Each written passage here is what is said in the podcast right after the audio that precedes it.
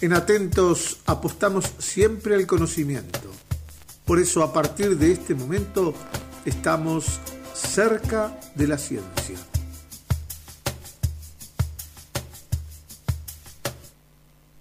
Seguimos compartiendo voces, seguimos sumando voces.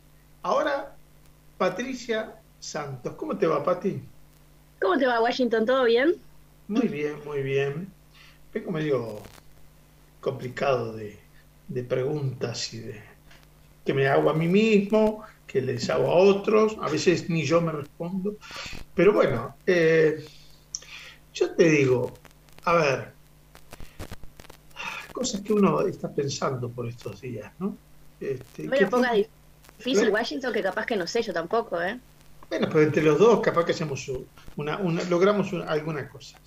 Y, estamos pensando sobre la percepción que puede tener la gente hoy sobre los científicos. Qué difícil, Porque mucho aplauso, mucho aplauso. De repente como que menos aplauso, de repente un silencio y de repente nuevamente aplausos, pero dudas, ¿Eh? ¿Quién tiene razón? ¿Los políticos o los científicos? Los científicos no le hacen, eh, no le hablan como para que los entiendan los políticos o los políticos no quieren entender a los científicos. Pero en el medio de todo eso estamos nosotros, ¿no? Claro, estamos acá para hacerle la vida más fácil a los políticos, a los científicos y a la gente que queda en el medio, como vos y yo, que a veces no entendemos lo que nos dicen y qué nos están queriendo decir.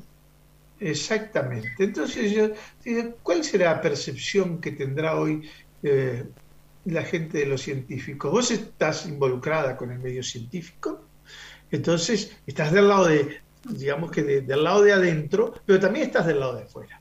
Ya tengo una postura, claro, el lado de la ciencia está ahí mi corazoncito. Ay, bueno, y, vos cómo crees, estando del lado de la ciencia, cómo crees que la gente como yo, la gente común, eh, puede percibirlos a ustedes? Eh, con todo esto de la pandemia, la verdad es como complejo hablar de, la percepción de los científicos porque está en parte cambiando todo el día y la pseudociencia también está haciendo que mucha la gente eh, como que no, no, entienda bien qué es lo que es cierto, qué es lo que no, si nos están mintiendo o no.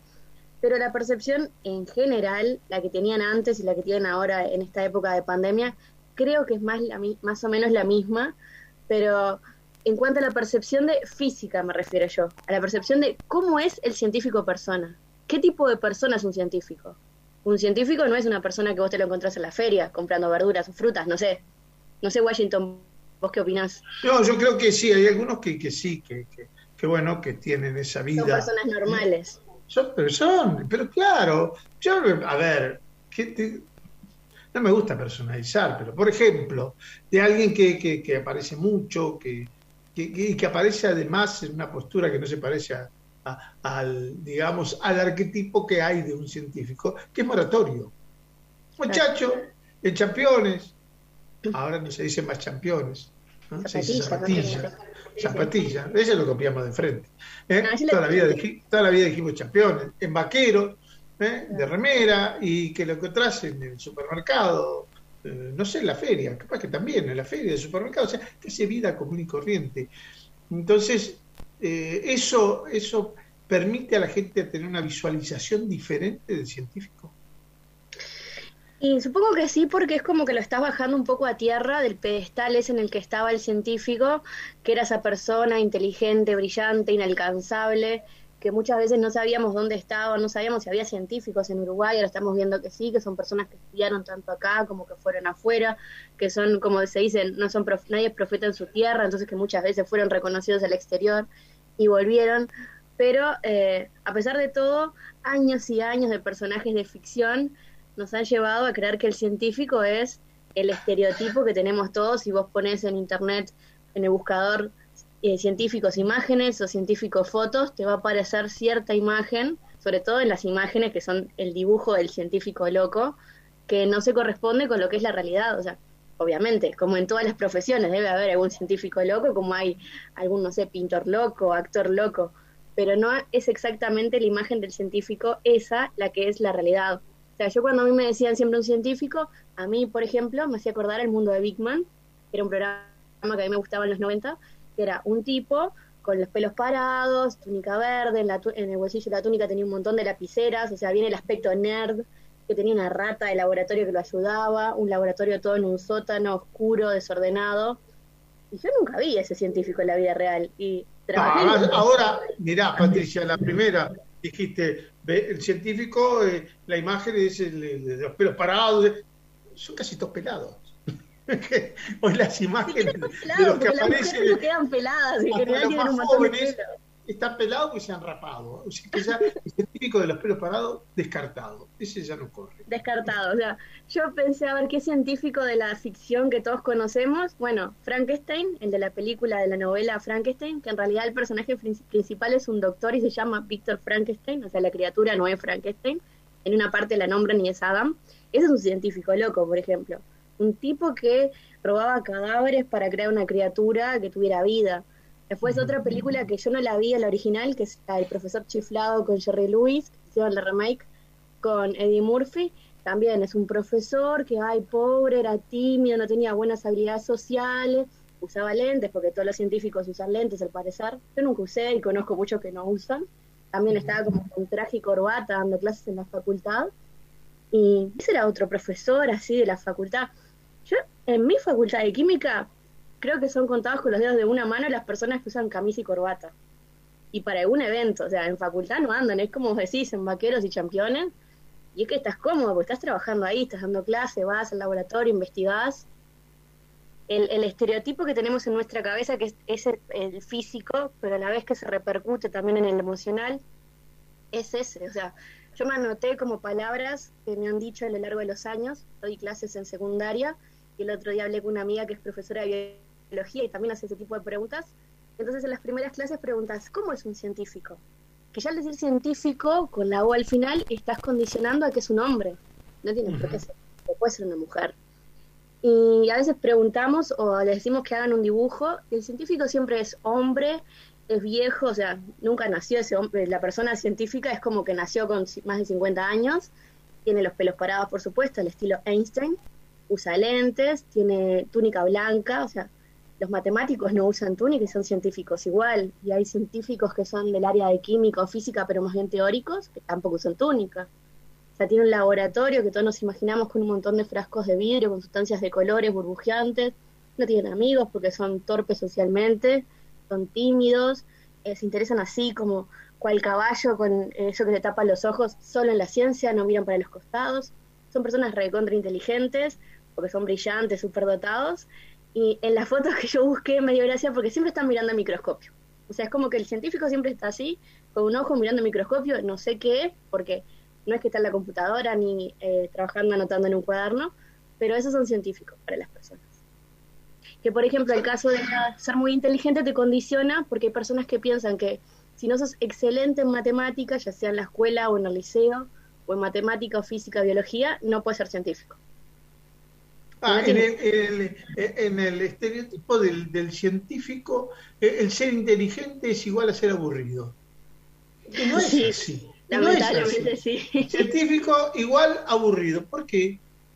Eh, no, la verdad que no. cuenta que no. No se me ha dado cuenta que no, ¿no? voy a contar otra anécdota que me acordé ahora, que es que cuando yo estaba, tipo, tenía 20 algo, sigo teniendo 20 algo en, mi mente, pero en realidad la dice otra cosa bueno, cuando tenía 20 algo, me acuerdo que una vez en una reunión alguien me dijo, ay, sos la primera persona que conozco que estudia química.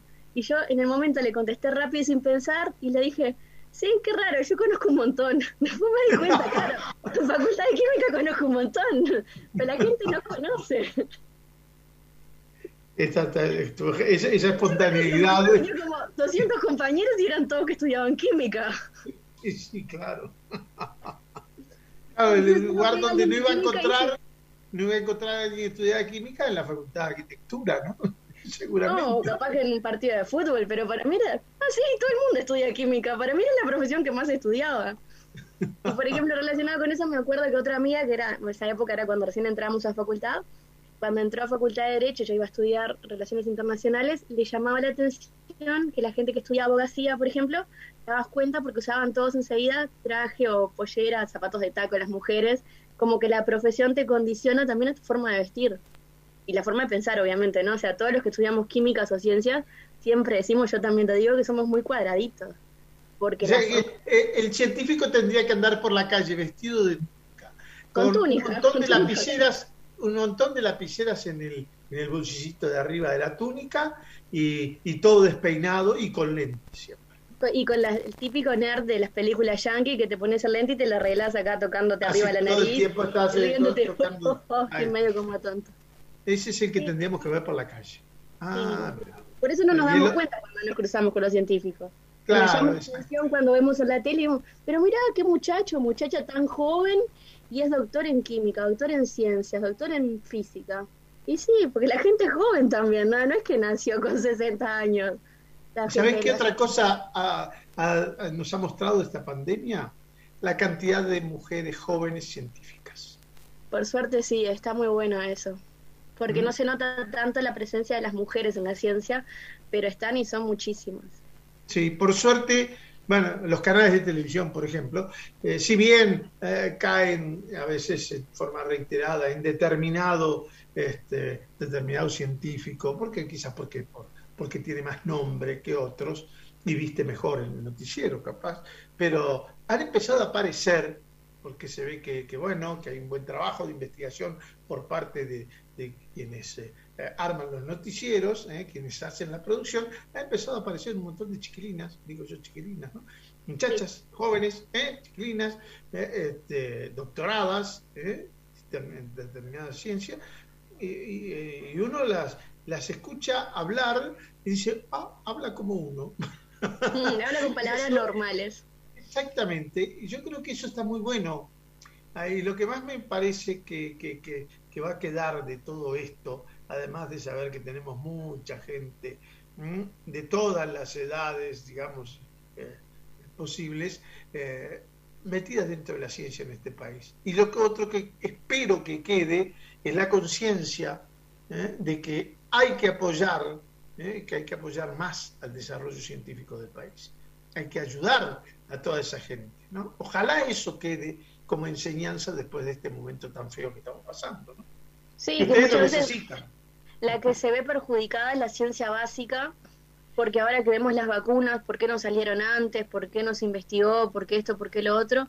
pero todo el conocimiento de la ciencia básica, que es la persona que está estudiando quizás un teorema matemático que ahora no sabemos ni para qué sirve, o una molécula específica de, derivado de tal otro compuesto que ahora no sirve para nada, todo eso son pasitos pequeños que llevan a grandes avances científicos en el futuro, es lo que aporta el conocimiento común. Y que además eh, han sabido utilizar eh, este, las nuevas tecnologías eh, que han permitido, eh, en este caso, incluso mayor rapidez en, la concepción de la vacuna, ¿no?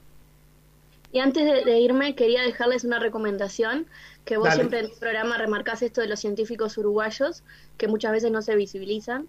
Hay un libro que lo escribió la periodista uruguaya Daniela Hirschfeld, que se llama Mentes en Juego, los científicos se divierten, lo repito, Mentes en Juego, los científicos se divierten, y hablan sobre ocho perfiles de científicos uruguayos, o sea, investigadores, que tienen un hobby que lo manejan a la par de su trabajo científico.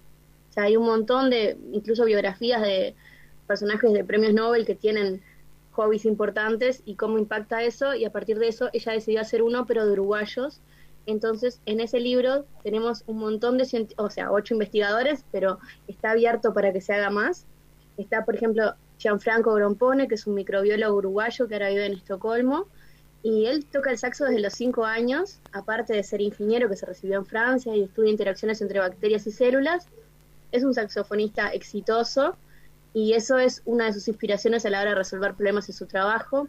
Después está en el libro Florencia Benítez, que su vida es la física, porque ella es magíster en física, trabaja en el Instituto de Física de Facultad de Ingeniería, pero también juega al básquetbol y es ayuda pivote en Defensor Sporting. O sea, todas las semanas, a la par de su trabajo como física teórica, se dedica a entrenar y jugar el básquet, que también es un deporte y tiene mucha física.